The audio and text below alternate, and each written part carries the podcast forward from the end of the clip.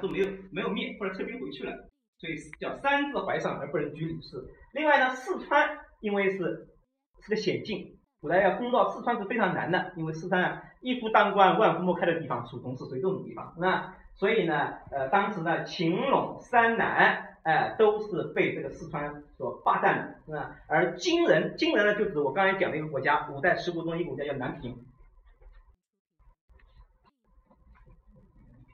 呃，南平国高氏政权，一个姓高的建立的一个政权，是吧？呃，叫南平，呃，也叫荆南国，是在荆州的，是吧？这是个非常小的国家，呃，所以呢，叫缩手归降，呃，他们不敢去去跟他们对抗，是吧？那么这里面啊，讲这一段话的是，呃，不敢西窥以征复地，什么？讲这段话什么目的啊？讲这段话目的啊，是跟后文做对比。其实呢，这段话呢，好像显得就周世宗啊那么厉害，但是啊还不行，这两个国家要消灭他好像很难，是吧？啊，其实也不是这样一回事。情。他重要的问题问题是干什么呢？作为凸显后面半段，哎，后面半段讲到即太祖受天命，啊，这个太祖叫宋太祖，那赵匡胤，等到他受天命了，他做皇帝了，哎，用兵不过万人，哎，他只不过用了万人的兵力。最关键这句话叫举两国如一郡县力。什么意思啊？他攻克这两个国家，就好像拿下一个哎郡县那么容易，有没那么容易啊？没有那么容易，是吧？赵匡胤，你看从九百六十年建立天下到平定，最后平定北汉，总共花了二十年时间，哪有那么容易？是吧？哎，他这里讲的这个这两个国家，他用兵不过万人，一下子就把这两个国拿下了，是吧？拿下这两个国家，就好比是拿下一一个县一样，一个郡县一样，那么容易。哎，叫何其伟业，是多么伟大！写这段话的目的是干什么？凸显宋太宗、宋太祖非常的厉害。周世宗写的那么一长段，目的是干什么？哎，突出后面的宋太祖厉害。这是不是历史是是是不是这样的？其实不是这样，是吧？历史上如果没有周世宗当年奠定的基础啊，赵匡胤也不可能做皇帝。啊，他做了皇帝要统一天下也没有那么容易。人家给他做了这么大的铺垫，是吧？他才有这个基础，才有啊后来他他统一天下的前提条件。而且呢，他征讨这七个国家也没有那么容易，是吧？他打南唐多少艰难，打南汉，哎，非常艰难，尤其是打北汉，哎，几次失败，一直要到了宋太宗的时候才打下来，非常之艰难，是吧？但是呢。文章可以这样这样写，啊，写古文呢，哎，为了凸显一个主题，就刚刚讲的一个主旨，啊，这篇文章主旨，哎，写到这里我们就可以看出来，它是为了凸显宋太祖非常厉害，啊，宋朝顺应天命，哎，取得天下，对于这两个国家啊，取下来非常容易，所以前面要用周世宗来做铺垫，来来衬托他，是吧？人家讲周世宗那么厉害，都那么艰难，结果不成功，哎，而我们太祖啊，一出。不到万人就把天下摆平了，哎，那这为了凸显出后人，所以这整段呢是第一块部分。那写到这里啊，我们还不明白他为什么要写这个东西，写这个东西跟我们的文章的主题有什么关联，我们还不清楚。文章好就好，要要这样写，那要要让人摸不透。哎，你这个文章我一看第一句话我就知道你后面写什么了，那这个文章就没意思了，是吧？所以写了这么长段文字啊，都在写历史，写。这个中国这个近百年来是怎么样平定？哎，这两个大国南唐跟后蜀的这两个国家的是怎么平定过来的？哎，他就在讲这个问题。那么跟这个主题到底有什么关联呢？慢慢他会露出来。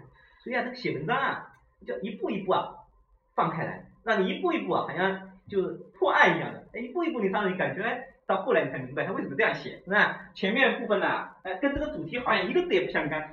那么接下来他慢慢告诉你了。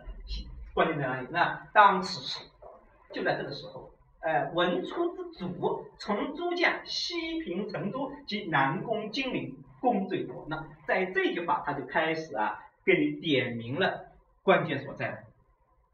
其实这个地方呢应该也加几个点，那这个地方就气脉关键了。哎，前面写这么一长段，点出这么一个意思来，在这里他要先给你点一下。哎，我们文章中啊有个笔法叫点染。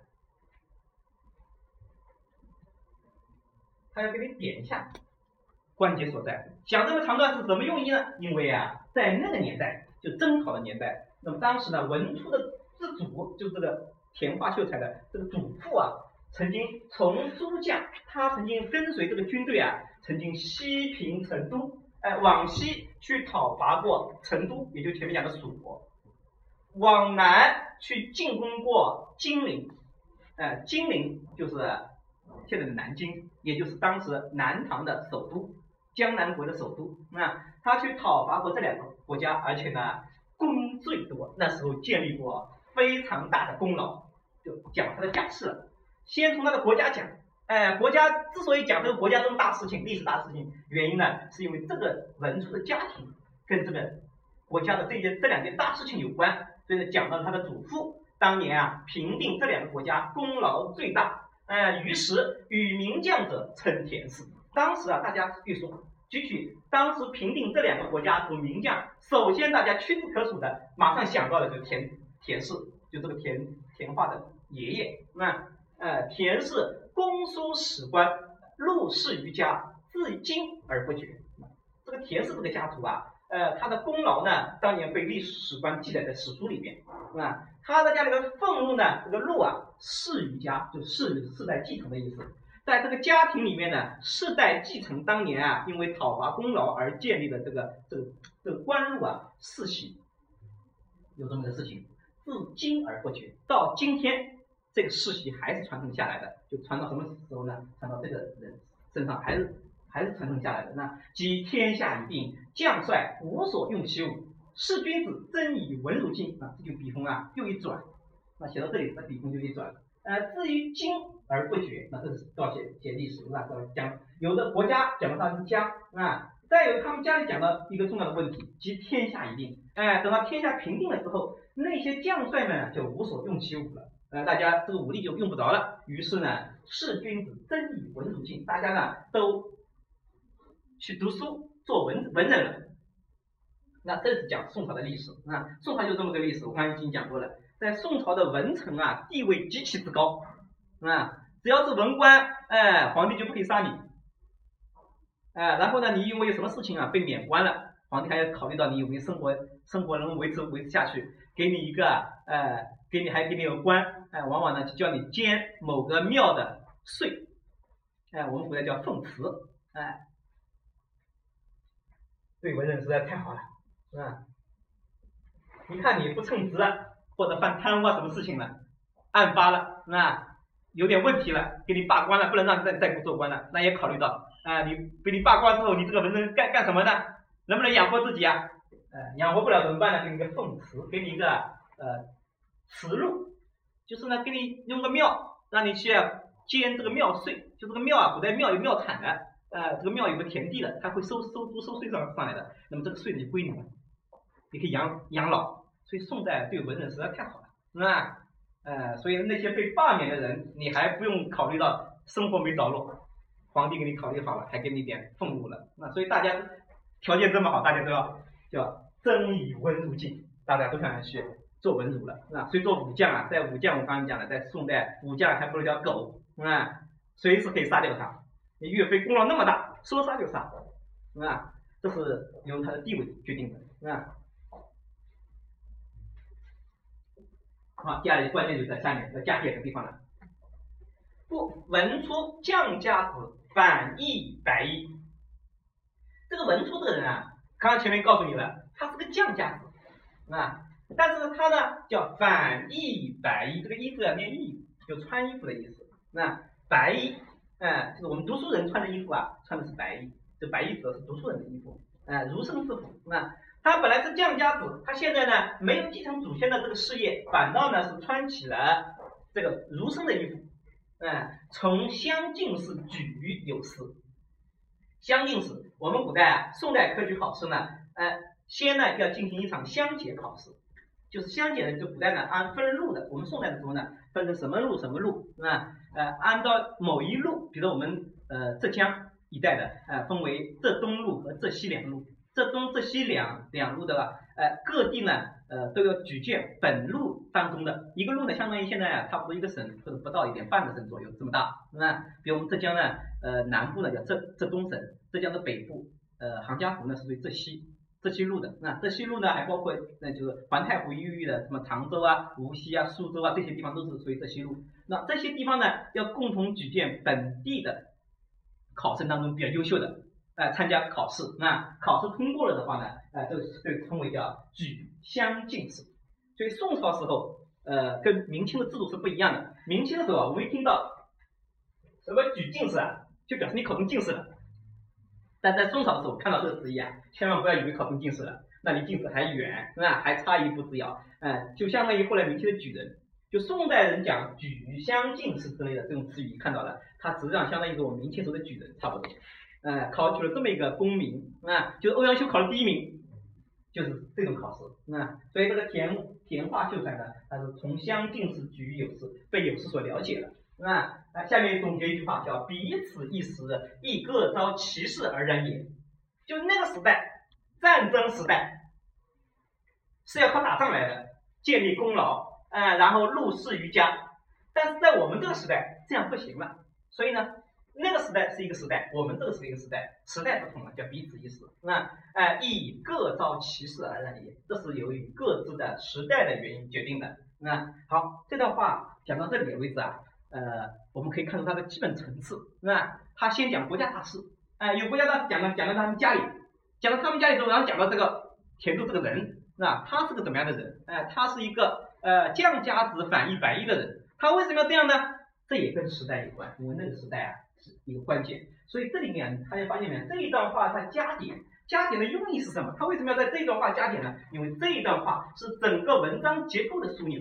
我待会儿会把整个文章的结构啊给你展现一下，就知道了。这一段话是文章结构的枢纽，因此呢，这段话它要加点。所以凡是这种加圈加点的东西啊，都是非常重要的地方。要么就是文章结构里面非常关键的，所以整篇文章结构呢就从这段话里面出来了，讲的是文初这个人是这么一个这么一个人，那因为讲这个人有什么用意呢？后面又又又又相呼应了，那那么我们看下面，那说文初的这个人呢，呃叫词业通敏，为人敦节可喜啊，写这种写文章这种语言大家可以记住他。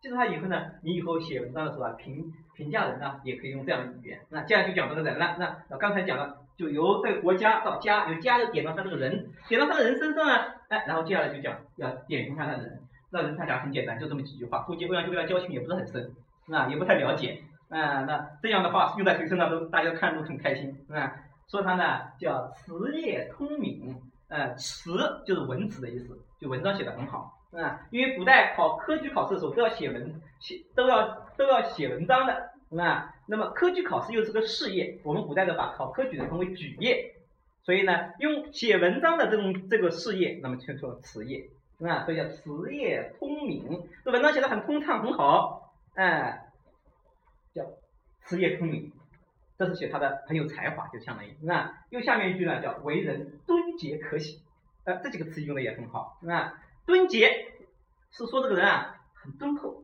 这个敦字是指这个人很敦厚，一跟他接触很温和、很敦厚、温柔敦厚的一种人，是吧？那么节呢是说明说明啊这个人品性高洁，很敦厚又很品性高洁的这么一个人，而且呢可喜，哎，这个两个词语啊，韩愈的文章经常要用这两个词语，他形容一个人怎么样呢？可喜，是吧？可喜就指这个跟他接触之后啊，人很舒服，带一种感觉，哎，你跟他接触，哎，觉得这个人啊。很忠厚，很老实，哎，很高洁，但是呢，不是那种啊跟人距离很远的那种人，一接触就觉得很亲切，很可喜，哎，这个词语大家以后形容的时候也可以用，是吧？哎，叫敦节可喜，这么个人。然后呢，岁仲春，这一年的仲春，我们仲春是几月份啊？农历的二月份，所以大家写字落款的时候啊，可以用这个，是吧？一年啊，四季呢，呃，第一个呢，呃，有三个，是吧？孟仲季，本来呢是伯仲叔季，是吧？那么嗯月份只有四一个季度只有三个，那么只要有这三个就可以了，是吧？所以呢，第一个月份呢叫孟孟春，第二个月份叫仲春，第三个月份呢叫季春。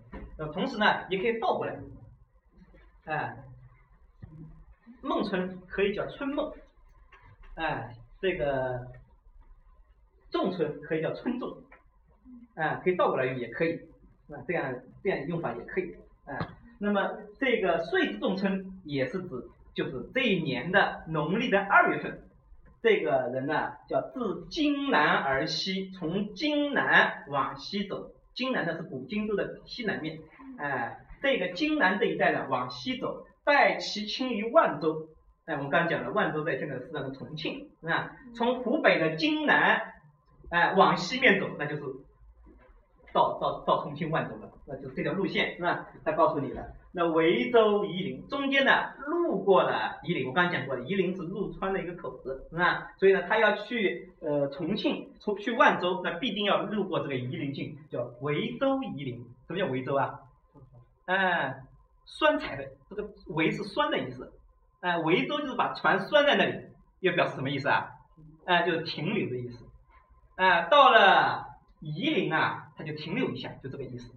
呃，他是坐坐船而去的，那这个围呢原意是这个绳子拴的意思，是吧？所以呢，把这个船呢拴在了围陵，呃，这个夷陵，那么表示就在夷陵这个地方再停一下，休息一下，就这个意思。那呃，我们古代的时候呢，把这个呃表示到某一个地方啊，有很多词语啊，比如这个维州，你可以，如果你是坐船的，那叫维州，是吧？那么还有什么呢？比如说还有。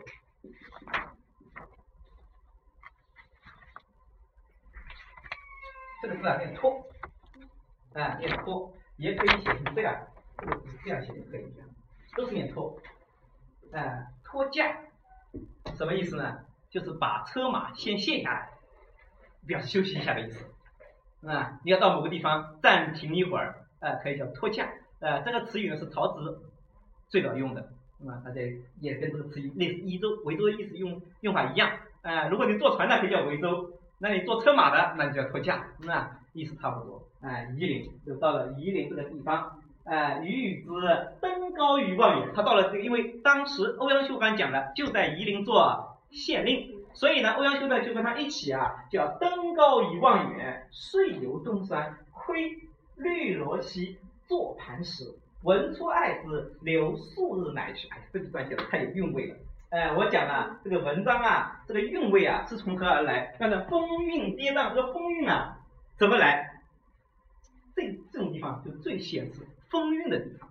哎，你不要小看这里面就很简短的写这种，那它文句啊，我们古文当中文句啊，有稍微长一点的句子，有有比较短的句子，连缀的几个短的句子啊，这个写法呢就很有意境。那这种写法从哪里来的呢？从柳宗元那里来的。所以啊，我们古人呢。哎，每一种写法都是有来历的，这个就是从柳宗元的《永州八记》里来的这种写法。哎，所以用很几个短的句子啊，就接在一起，哎，然后呢写景，啊，很简单，很简单，非常有韵味。那所以呢，这里就讲他，他跟这个文初两个人登高一望，登登上高山一望远，然后呢来遂游东山，到了东山这个地方去游玩了一下，哎，那。关键是什么呢？写情境的时候啊，要粗线条的情境跟细节东西啊要结合起来写。我们古人写文章往往要把握住这个规律。前面的登高一望远，遂游东山都是粗线条的，就很粗的。登登东山，他没讲登东山在哪里啊？哎，就讲了登了东山，啊，然后呢登高一望远，就讲这个这个内容。但后面啊得要有两个小的细节点缀一下。所以我们写诗文这个道理是一样的。呃，要宏观的跟细微的要结合，广大的和精微的要结合起来，这个文章呢才显得有张力，否则文章就太单调，一味都是宏大的就没味道，一味小的对气象太小，所以得要把宏大的粗线条的东西跟精微的，就像画画一样，是吧？你画个这个这个大写意的，你边上弄个小小小的精致这个小小虫啊，呃小鸟啊，要画的精致一点。哎，一定要有这个东西，全部全部是大写意的，那就这个韵味要差一点，是吧？一定要哎，这个要要配合起来。哎，后面要窥绿萝溪，坐磐石，这两个细节，是吧？他们细当时啊游玩的细节多了，他专门挑了这两个细节来来写，因为这个溪名非常美，叫绿萝溪，是吧？窥绿萝溪，然后呢，窥完之后呢，两个人就坐在一块石头上，叫坐磐石，多少有韵味？你想想看，多风雅，是吧？看好一条小溪，两个人盘腿坐在一个石头上聊天，很有韵味，这就是细节，那就粗线条的写完了之后，又写细节，小小的细节来写，那这种写法是从刘宗元那里来的，所以这种文章文风文文中啊，就怎么样让这个文章很有韵味，风韵怎么来？那整个他文章啊，文风非常的流畅，啊，那这是他风韵的一点。那从文章的内容上来讲，那这样一些呃粗线条的描写跟细腻的细节描写，把它穿插在一起来写，就会让文章更加的有风神风韵。所以这种东西大家一定要注意，啊，那写得好，啊，对文出爱之，就总结。文出对这里的风景啊非常喜欢，呃，留数日乃去，呃，留了几天才去，才离开，这个乃就才的意思，那哎才离开这里。他既然那么喜欢，为什么多多多住两天？哎，欧阳修也没空招待他，是吧？所以呢，他马上走。那这两个人其实交情并不是很很很深厚，是吧？好，接下来啊。他请注意了，下面几个非常关键，叫夷陵者。关键在哪里？夷陵者下面有几个重要的圈在那里。为什么要在这个地方要圈一下？夷陵者三个字为什么圈圈一下？那么我们先看这一段话写了点什么东西。呃，夷陵者，其地自云，北有夷山以为名，或曰巴峡之险，自此地始平矣。这段文字是写什么？就是我这个地方叫夷陵，为什么叫夷陵？他要给你解释一下这个名字，哎，因为地方志上记载，这个地方北面有个山叫夷山，山我们也叫也叫陵，三个陵的意思是一样的，是吧？所以呢，这个地方就叫夷陵了。取名的原因，或曰，还有一种说法是什么呢？是巴峡之险，自此地始平夷。那从四川一路上来，是吧？两岸都是非常惊险的，那么到了夷陵。才开始啊，平缓一点，哎，所以呢，是叫自此地始平夷，哎，所以呢叫夷陵。这段话前面为什么夷陵这三个字要加几个点啊？这说明它是文章，哎，起承转合的一个命脉所在，啊，这么多文字都没有加点，为什么这几个加点呢？我刚才讲的离合有序，大家记不记得？有的时候要离得远一点。有的时候要拉回来，那这里就属于离，荡开去写。他刚才写了这个人在夷在夷陵地方玩了两天，很高兴，快走了。那紧接着应该按照我们常规来写，刘数日乃去嘛，要写他怎么走，是吧？走后要到哪里去，或者写这个内容了，是吧？他不从这个方面写，不接着上面的意思来写，而换另外的内容来写，哎，那么这个写法就是我刚才讲的，要荡开去。所以这里他就告诉你了，文章什么时候要荡开，那，这是第一点。所以文章啊要有荡开去的这样一个内容，那么它写出来啊才会有韵味。第二还有个用意，那哎这个呢，告诉你怎么样荡荡离荡离开去。那么第二个还有第二个用意是什么呢？就大家发现没有啊？这段话解释地名的时候啊，它是有用意的。呃，地名它是解释个什么意思啊？它最强调的一点是什么？就是或曰后面，嗯，为什么叫夷陵呢？有一种说法说这里有山叫夷夷山，所以叫夷陵。这个不是它的重点，重点是它推出后半句话叫或曰这句话，哎，因为霍曰是说什么？巴峡之险，自此地始平夷，哎，所以叫夷陵。所以接下来他要告诉他什么意思啊？就往下走就会越走。越险了，不是越走越平，那因为他是往四川去，从四川出出川到这里越来越平移了，然后从这里往四川走是越来越险的意思，那所以紧接着下面，因为这个人要去哪里啊？他要去重庆去万州啊，所以他往下走呢就越走越险，越走越不平移，那所以这段话呢又是启发了后人，所以他一举两得，这段文字。哎，它既从文法上来讲，它是荡开虚写，文章不能收得太紧，哎，全部紧扣主题来写，文章一点风韵都没有了。所以一定要把文笔啊荡开远处去写，那这个一定的就这个用意，那荡得远一点，写在别的事情，但是光写别的事情离得太远也不好，所以呢，他从这里啊，自此地始平，你这个意思又把它拉回来，非常精妙，这就是这个这个法，这个这个用法就极其精妙，既荡开了。又在这个地方呢，把它拉回来，因为紧接着他告诉你了，哎啊，盖，你看这里有加点，为什么？因为这个内容是从这个而来的，那这个就是气脉关键，也就是他刚才把它拉开了，是吧？到这里盖这里又把它拉回来了，他告诉你什么地方拉荡开，就是对夷陵者是荡开，盖经文出所见是拉回，啊，哎，盖经文出所见尚未为山川之盛者，因为啊，到这里到我夷陵这里已经很平移了，那再往下去四川呢，这个路就更险峻了。当你看到的这些山川之盛啊，还没看到的。所以呢，叫盖经文出之所见，尚未为山川之盛者，由此而上，溯江川，入三峡，险怪奇绝，乃可爱也。那这句话很显然是乘着这个这这个意思而来的，所以你一定要看懂它用意。他写这个地名解释地名啊，不是他的真正用意，他真的不是告诉你这个地方叫什么，为什么叫夷陵，哎，他不是一个用意，他要引出这个惑约，引出惑约的目的是荡开机之后要把它拉回来。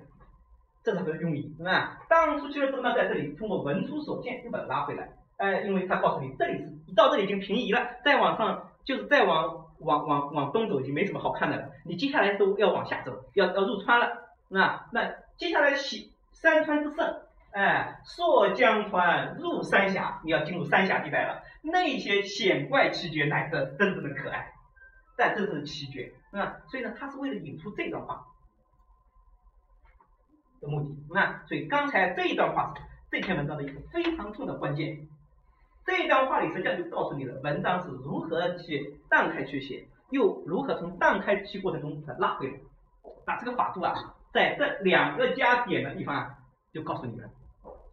所以你读文章一定要把这种关键要把它掌握了，你才能够真正读到文章中的妙处。哎，精妙的地方就在这种地方，是吧？那么，然后再去关注那些窥玉罗溪做盘蛇都很有韵味的语言，很好的语言，这又是其次。所以读文章啊，也要分清主次，关键在哪里？那好，写到这里，他为什么要说你要要到那接下来看看到更险绝的地方呢？用意是什么呢？接下来这里，当又又又回到前面去了。当王师法术时，你看跟哪里呼应啊？这里跟开头又相呼应。那开头讲那个王师法术。这个事情讲那么一大堆，哎，还要用周世宗的事情来烘托他。这里因为什么呢？这里又又讲了，是吧？哎，当王师伐蜀时，当年啊，王师伐蜀，那么当时的蜀呢，在四川啊，叫后蜀，后蜀的国王呢姓孟，当时呢叫蜀后主啊，叫孟昶，就这个孟，名字孟昶，是吧？呃，我们中国第一副对联是孟昶发明的，哎，孟昶啊，也是很有才华的一个皇帝。哎，我们历史上凡是称为后主的，一般都蛮有才蛮有才华的，是吧？南北朝的南朝的陈陈后主陈叔宝，那是个很有才华的皇帝，是吧？蜀后主啊孟昶也是很有才华的，南唐后主李煜也是很有才华的，哎，凡是称为后主的都是很有才华，因为为什么？有才华的皇帝都不是好皇帝，是吧？所以啊，皇帝不好做，做皇帝一定要没有才华。所以那些武将做皇帝很多都做得很好，你看什么宋匡、赵匡胤，哎，武将出身，大致不是认识几个的，是吧？我看我写的两首诗都写的极差，是吧？但是皇帝做的很好。朱元璋以前是个乞丐，做和尚的，一哎，皇帝做的厉害，是吧？所以呀，做皇帝啊，不需要有很高很高文化水平的，是吧？哎，关键是胸襟和眼界很关键，哎，那些文采风流的皇帝一般不是没有一个好皇帝。是吧？什么宋徽宗啊，没有一个好皇帝的，哎，所以啊，做皇帝呢有的很艰难，是吧？所以这个蜀后主也是一个文采风流的皇帝，但是后来呢，国家守不牢，哎，最后被宋朝灭掉了，投降了，是吧？哎，当王师伐蜀时，当时呢，王师伐蜀啊，叫兵出两道，他又讲到那场战争了。为什么讲那场战争？因为这场战争跟谁有关？跟他祖宗有关，跟他爷有关，是吧？所以当时兵出两道，一一道呢是从凤州已入，凤州在哪里呢？呃，凤州是现在陕西跟四川交界的地方，所以呢，当时兵分两路，一条一条一条呢是从北而下，北边的有条路线呢，是从呃呃陕西入川一条路线，从北面打下来，还有一条呢是从东面打过去，就是这里讲的自自归州以取中万以西，哎，从归州，哎，就是呃湖北的归。这个这叫叫叫叫叫秭归这个地方是吧？叫归州，呃，一去中州和万州，万州他要去的地方，那一条呢是从哎湖北入川，就他走的这条路线，刚才那一条呢是从陕西入川，两条路线夹击，又讲这段历史是吧？所以这里要讲干什么？要加点了，告诉你什么意思啊？这一段文字是跟开篇是呼应的，所以你看加点的，要么是讲这个和和的关系，那呼应的关系，要么就讲离断开的关系，哎，以及离怎么收回来，讲这些东西。你看这几个加点的地方啊，这一页里面这三处加点的地方啊，就是文法关键之在所在，是吧？你读的时候呢，要读懂了这几层意思，那这个文章就读懂了。哎，文章好在哪里呀？就读懂了，是吧？它文章的韵味之所以能够有这么有韵味，就从这里出来的。所以你看它结尾啊，又写的特别好。今之所经，皆王师相所用之处。就你今天啊，接下来要走的这条路，从夷陵往下走，哎，从归州往东州再到万州，这条路，就是当年我们王师用武之地。然后最后一句话太精彩了，叫览其山川，可以慨然而复矣。现在你到我这里就这么有感觉，我这个夷陵这么个地方，这么这么平淡的一个地方，你都留宿日难去，你都很爱爱之，啊。那么你接下来要走这条路上啊，那个山川之壮丽，回想起当年王师征讨时候那种气象辉煌，那可以慨然而复矣。你可以写很多东西了，可以写很多文章了。马上收住，文文章不能拖沓，哎，这里再多两句话，这个文章就不行了，一定要到这里呀，戛然而止就收住了，那文章就有韵味了，那这个叫风韵，啊，这戛然而止就有风韵，所以这篇文章啊，它很有风韵，很有韵味，是吧？哎，从它的用语语气啊，从容不迫，迂徐有致，那种欧阳欧阳修啊，典型的欧阳修的文风。上也可以看出来，是吧？第二个呢，这个文章啊，我刚才讲的，比如说叫窥居罗溪坐磐石啊，这种写法上，它还有很有韵味，那？第三是看他收尾这种地方，哎，到这里戛然而止，他不多写一句话，所以啊，文章这个东西啊，叫或前或后，或顺或逆啊，皆意之所不得不然，就多一点也不行，增一分则太长，短一这短矮一分则太短，不能。长也不能太短，一定要到这个地方恰如其分就停停掉，该停掉的地方一定要停掉，不停文章就拖沓就不好了。所以中国文章一定是有好坏的，一定是有这有这个到位的地方。那只不过这个东西不是不是个死板的东西，是很活的，是吧？所以你看这个结尾也是很经典的，那就风韵有了。第二个，它的跌宕，哎，文章啊，一条思想贯穿全文，啊，然后呢，文章里面有离有合。有相呼应的，有断开的，断开之后又有呼应，那哎，非常的精妙。那我们再看看文章这个里面啊，整体结构上，我刚才讲的也有很有很有巧妙之处。哎，我们来看看，这个我啊，呃，这这里有点有点歪掉了，是吧？国家，谢谢国家大事，是吧？一百多年来的国家大事，是吧？然后呢，有这个国家的大事，因为他的祖父是参加这场战役的，所以呢，写的话是家。哎，然后呢，就写到我们当代，大家都读书了，哎，所以呢，这个文初呢，反义白衣，怎么样？讲他的人，哎，然后呢，点到文章的主旨，叫宁亲，以及在夷陵的一段人一段经历，窥玉罗溪做磐石，是吧？哎，盘桓了数日，啊，这段经历，它是一个枢纽，所以啊，文章第二，刚才我们看的这个 PPT 上第二页最上面这一段画的。它就是这个文章的就转折处，这个结构啊，这个歪掉了，扭正一点就可以了，那然后再往下就是写填画或者填奏的形成，你接下来往中州以下以下走了，那这个东西呢是跟这个呼应的，看见没有？这里写的是填奏这个人，这个也是写填奏这个人，然后到最后一节又写到国家国家大事，那当年我们国家打仗，哎，从这条路上走的，又写到国家大事。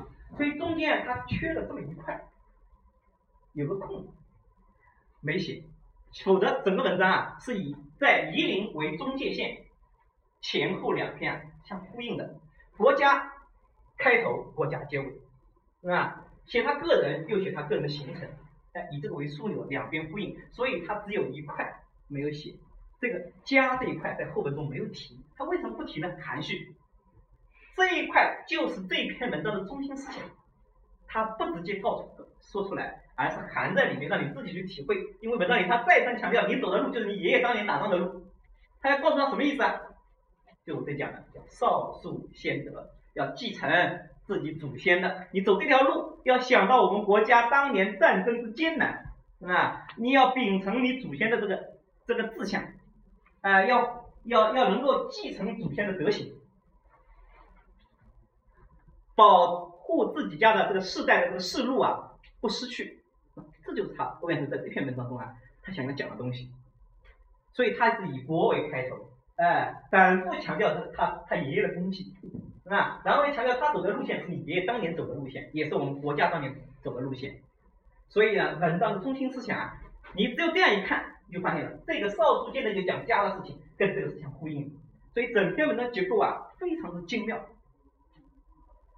这么一个历程啊，哎，非常的巧妙，结构上它就非常巧妙，而它表现文章的这个中心思想啊。哎，也是从这里开始，所以你看，这少数先得这个思想，如果我们不从这个思路里去理啊，你就看不出这篇文章究究竟他要写什么。你赠人以言，人家走了，你赠人家话，你该赠人家什么话？这个非常关键，啊，哎，这个你了解了，那么自然而然就。就就主题思想就就凸显出来了。文章这篇文章就告诉你了，哎，一定要继承自己的先德，同时呢，哎，要报国，像你爷一样啊，报效国家，啊，把你所学的东西啊来报效国家，啊，这就是我们呃这篇文章的中心核心的思想，也就是有物有据这个物，就这个这个内容啊。所以它这个东西啊，它不直接讲出来，它是含在文章结构里面转达出来。含蓄的表达，所以这篇文章就显得更加的有韵致，然后呢，更加的跌宕。最后，最后总结一下这篇文章啊，所以我们写这篇文章前面的时间呢，大家都读得很熟了啊，都背诵得很熟了啊，呃，内容也很熟悉啊。那么我今天重点给大家讲什么？就是这个文章的这个结构问题啊。这篇文章结构就刚才我弄的那张图，大家可以看到它结构的一个关系，从这个结构里面可以折射出它的思想。同时呢，这篇文章里面，哎，它有两个要点，就是我加圈的这个地方，它为什么要加圈？开篇，哎，为什么要有有有问题？结尾这里部分为什么要加？因为这两段这样子相呼应的，哎，中间夷陵者，呃，这个经文出所见，那，这几句加点的话，那为什么？就是离合问题。所以啊，古文当中的这些离合的法，哎，都在这个短文字里面就有一个比较明确的一个表述。啊，所以呢，那就这样的文章，啊，我不可能把所有文章都给你讲一遍，所以呢，你以后读这种古文啊，一个是熟读，啊，就把这些经典的文章熟读，读得很熟，哎，那读得很熟，我我刚才这样讲，你的思路就很清晰了。如果这个文章你还从来没看过，听我这么讲一遍，哎，你很你你就思思绪就不会很很很明了，是吧？所以这样要读熟了之后呢，就按照我讲的方法，哎，你去把这种文古人里面啊有圈的这个圈点啊，先把它找出来。把文章中画画在文章里面，你读的时候也要这样读啊，画在文章里面，你就觉得哎，读到这个环节的时候，你就要注意了，这句话很重要，那肯定是我刚才讲的，要么就是离，要么就是合，呃，要这种法度上重要关键的地方，你把它理解透了，那，那么将来你写文章，哎，我们能不能够也像欧阳修这样去写它，啊，哎，至少这个法度的东西是可以学会的。是蛮简单的，你说他这个风韵那么潇洒的韵味，那么有意意蕴的东西啊，你有的时候可能学一下子学不会啊，要背诵很多经典，掌握了他那种用语的习惯，你可能慢慢才能掌握啊。所以呢，呃，回去之后呢，大家呢把这个内容啊，呃，再仔细读一读。那其他的几篇文章，呃，还有些什么文章？嗯，没打。啊，没打是吧？啊，彭党论是吧？彭党论的文章比较长一点。哎，彭党论文章比较长一点，先大家呢要读那些序序跋类的文章。哎，这个论的文章太长了，因为论是说理的，哎，大家学起来有点难，是吧？呃，先要去学那些序跋类的文章，哎，比如说《灵官传序》啊，呃，《患者传序》啊，哎，那那种序序还有记这种类类的文章，读起来呢，呃，跟这种感觉差不多。啊，论说的呢稍微难一点，是吧？那么在读的时候呢，也按照我今天讲的这种方法去读它。呃，除了读它的意思之外，更重要关注它的这个文法。呃，学到东西呢，然后你自己啊，付出实践去学习一下。呃，那么总而言之呢，这个呃中国的这个文章啊，都四个大字，叫本源六经。呃，欧阳修这种东西为什么能写得这么好？呃，因为从何而来？我告诉你，其实它全部都有源头的。那他是学柳宗元也好，那这个东西是学柳宗元呢，那个东西刚才讲的这种呼应关系啊，他是学欧学韩愈的。嗯，那学韩愈也好，学柳宗元也好，所以我们为什么把唐代啊，唐宋八大家，唐代是韩愈、柳宗元，这谁定的？这是历史定下来的，因为这些人确实最厉害，是吧？哎，所以呢，我们也要从往上追溯的话，要追溯到韩愈、柳宗元，再往上追溯，韩愈是学谁的？韩愈是学孟子的，是吧？哎，那么再往上追溯，那就是六经那。所以中国文化一切本源于六经，哎，这个是将来大家呃也可以慢慢的去追求、去学习的。那所以大家按照我的方法再去读一读。那么下次呢，我给大家讲讲一遍韩愈的东西。那么韩愈啊也很关键，是吧？呃，下次呢，我大家先去把这篇文章找出来准备一下，《宋史属时序》这篇文章。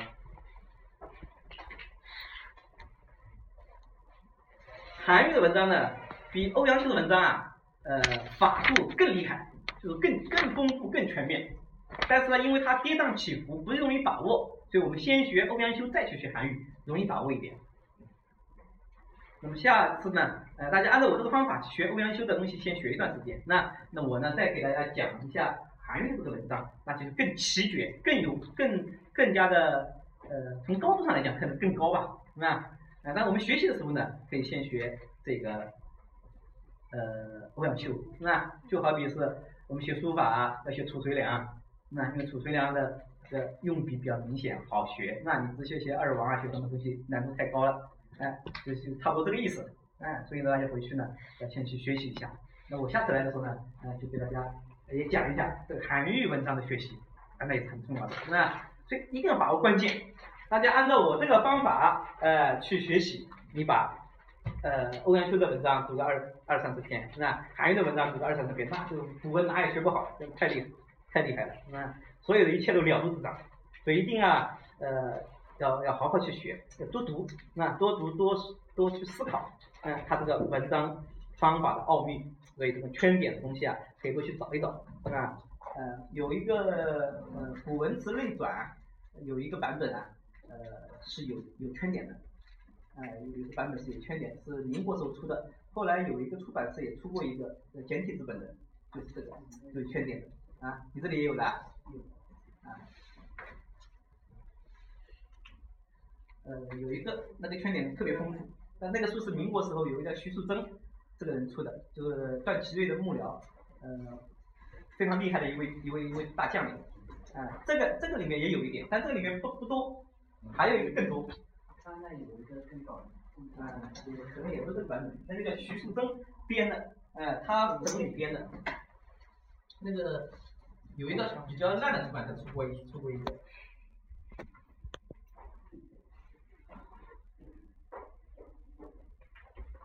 就这个人，这个人，这个人他他资助出版的，啊，他原来是段祺瑞的第一幕僚，是吧？他非常厉害。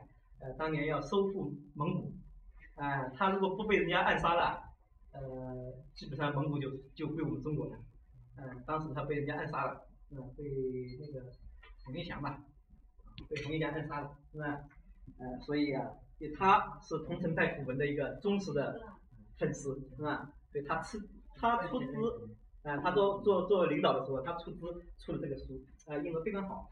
呃，民国时候有个印本，后来有一个很大的出版社出过一个这个简体字本的，这个里面他把所有的古文的圈点，那这些大家，什么方苞啊，呃吴呃吴汝伦啊，还有刚才讲的马希宽、马希坦啊，哎，这些人的这个圈点，他全部罗列在下面，而且各大家的圈点都有一点不同的，哎，这是他的他个人的心得有点不同，是吧？呃，这个对比来看会有很多收获，那？所以我就把这种文章找出来，把他们评点的圈点。呃找出来画在稿子上自己仔细去揣摩去读那这样呢你的古文才能读进读进去。呃将来读进去了才能写得好啊读都没读懂你怎么可能写得好呢？是吧？所以呢这个东西呢我今天呢就先讲到这里。呃下周呢我下次再过来的时候呢再给大家讲一下韩愈的这篇文章。啊韩愈的这篇文章呢的思路呢跟我们今天这篇文章又有点不同。啊所以这两个门类你一掌握啊就基本上可以把古文的基本类型门类学习方法掌握了。好那么今天就到这里吧。啊